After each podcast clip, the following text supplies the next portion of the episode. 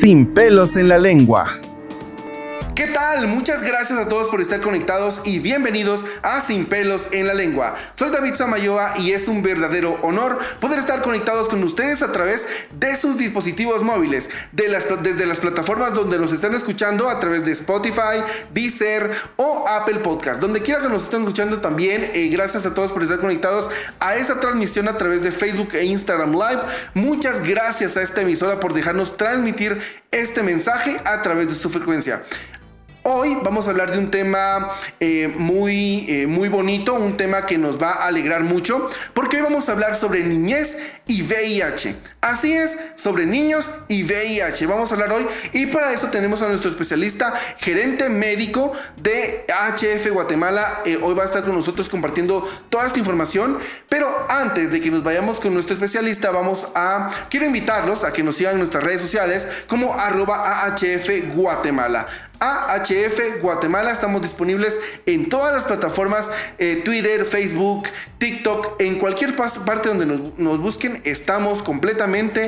Eh, eh, disponibles para que escuchen y se informen sobre esto. Si quieren hacerse pruebas de VIH o venir por asesoría en cualquier tema de infecciones de transmisión sexual, pueden escribirnos a Messenger o a Facebook para que con mucho gusto les agendemos una cita y puedan venir por asesoría o su prueba gratis. Con dones también pueden venir completamente gratis. Eh, pueden agendar su cita y venir por ellos. Estamos en la ciudad de Guatemala, en Cobán, Izabal, San Marcos.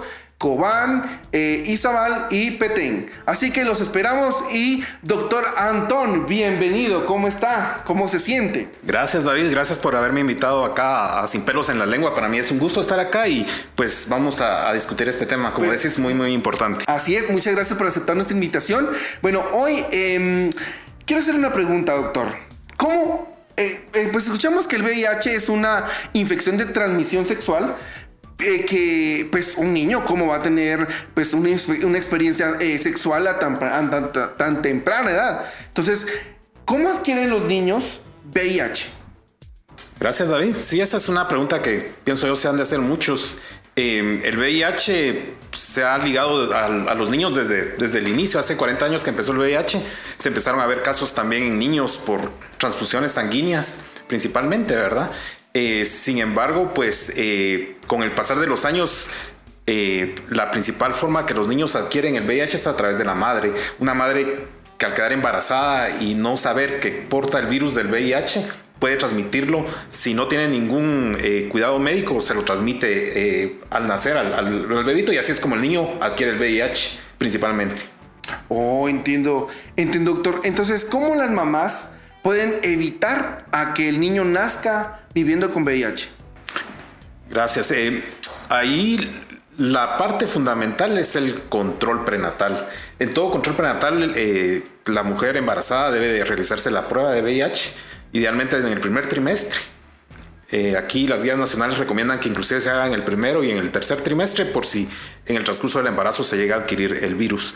eso es lo fundamental, el diagnóstico en el embarazo, porque cuando una mujer embarazada es diagnosticada con VIH, tenemos la mejor oportunidad para evitar esa transmisión al iniciarle un tratamiento eh, con medicamentos específicos para combatir el virus.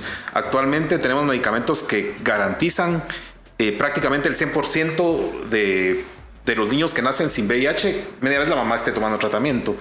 Eh, a eso se debe que últimamente pues los niños eh, cada vez son menos, afortunadamente son menos los niños que nacen con VIH, ya que tenemos acceso a esos medicamentos y, todo, la clave está en el, control prenatal de la madre. Oh, entiendo. Doctor, ¿y hay alguna estadística, hay algún tipo de estadística donde nos muestre, eh, pues, cuántos niños viven con VIH?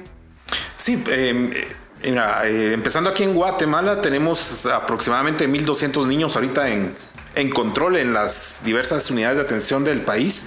Recuérdate que eh, en el país, pues eh, en las unidades hay áreas de adultos y de niños. Ellos llevan ahí su, tratamiento. Afortunadamente tenemos acceso a, tratamiento para niños y ahí se les brinda, eh, como te digo, aproximadamente 1.200 a nivel nacional.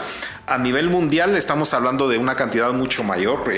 actualmente estamos hablando de hasta 1.8 millones de niños con VIH a nivel mundial que es, la cifra que, se maneja actualmente en todo el mundo.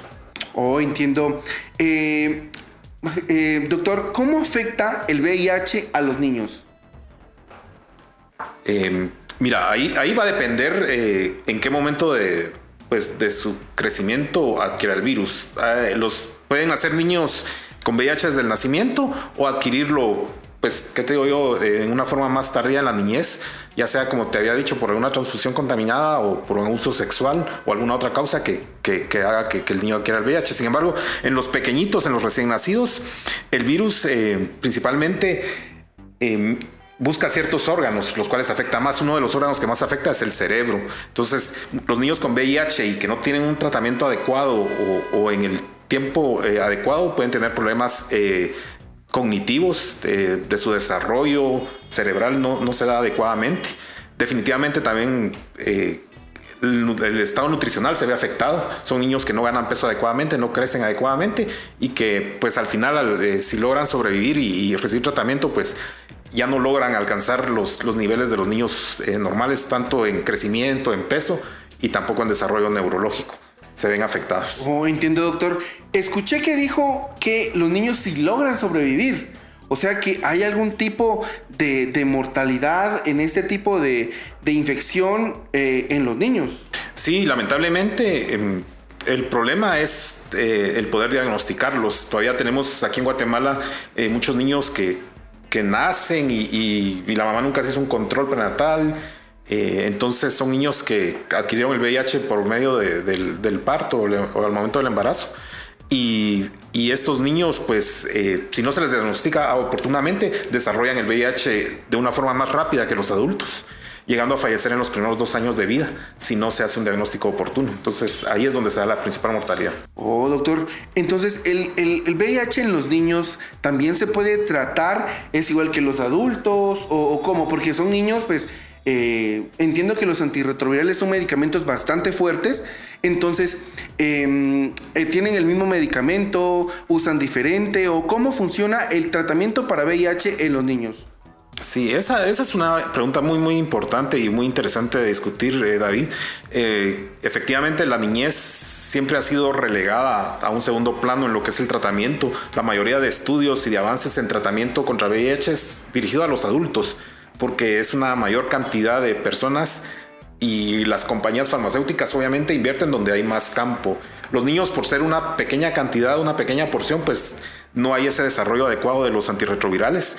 Los niños, eh, a diferencia de los adultos, todavía tienen que tomar eh, medicamentos separados. Los adultos toman una sola pastilla y ahí va, en una sola tableta va todos sus medicamentos, mientras que los niños siguen tomando eh, fórmulas separadas, hasta 3, 4, 5 medicamentos de forma distinta.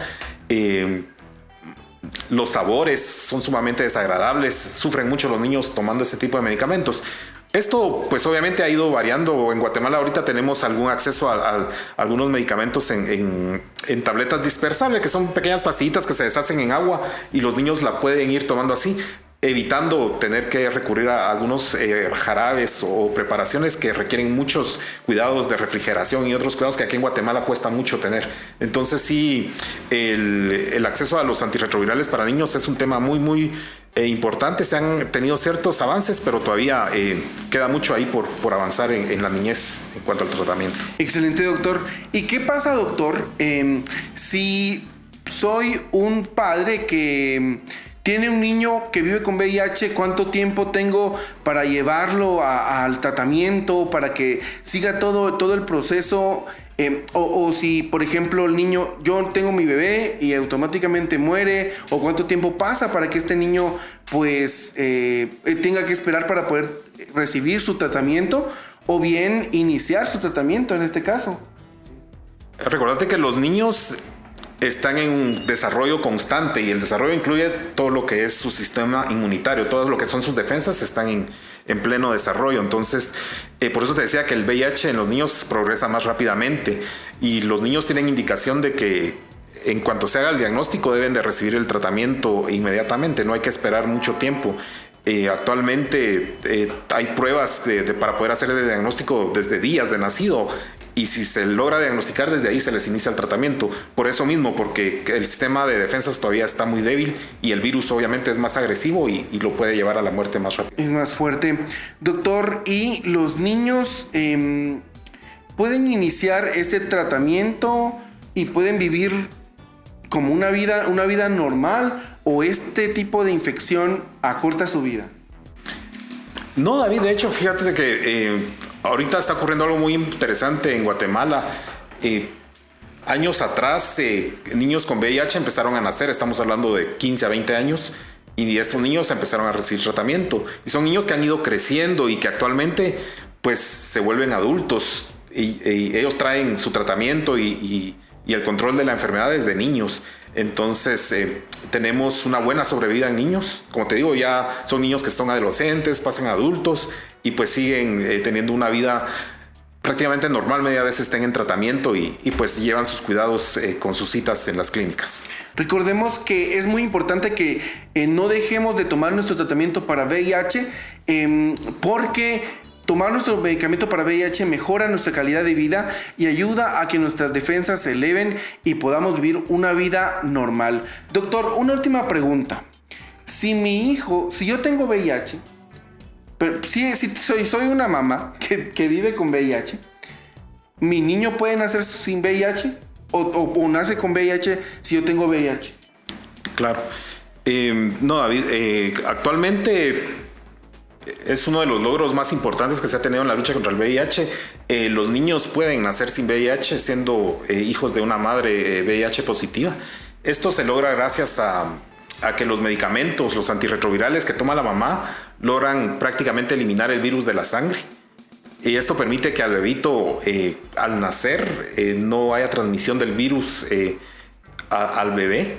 Y obviamente llevando sus cuidados, evitando darle lactancia materna, porque es otra forma como se puede transmitir, es a través de la lactancia materna. Entonces, eh, por el momento todavía se evita la lactancia materna y, es una de las pocas, pocas eh, indicaciones de, limitar la lactancia materna eh, actualmente.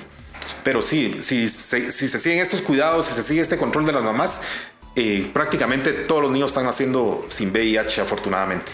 Eh, me alegra mucho, mucho este tipo de información y sé que a todos los que estamos escuchando este podcast también, muchas gracias doctor Antón por, estar con nosotros eh, en esta, esta noche. Eh, pues hemos resolvido dudas acerca del VIH en la niñez y creo que este es un, son pasos muy importantes que la ciencia ha tenido en el desarrollo y pues en la lucha contra el VIH y el SIDA. Doctor, pues un mensaje que quiera mandarle a todas las madres y a todos los padres para que pues estén siempre con sus controles, si están eh, planificando eh, tener niños, pues tomen su medicamento y estén siempre conscientes de todo lo que tienen que, eh, pues los procesos que tienen que hacer para que su niño nazca con sin VIH y nazca completamente saludable.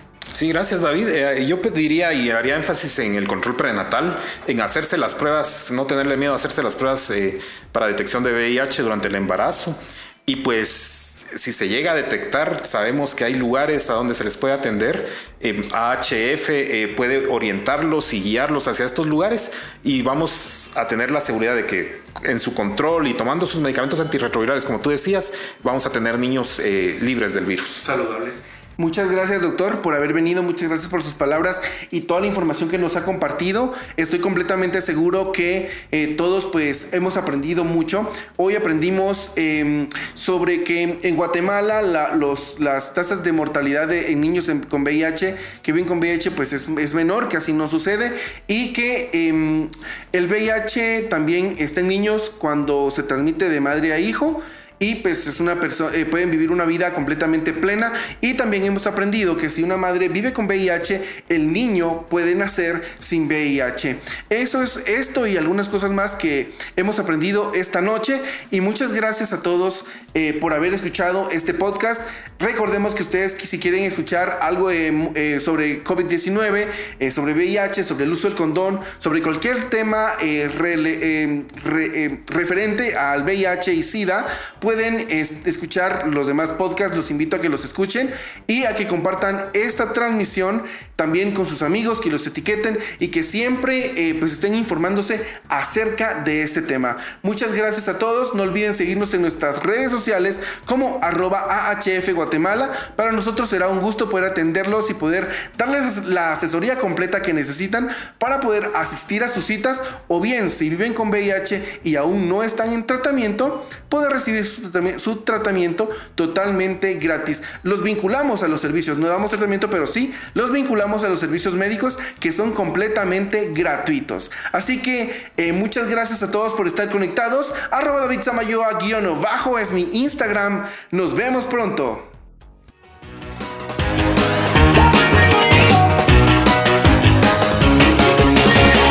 Sin pelos en la lengua.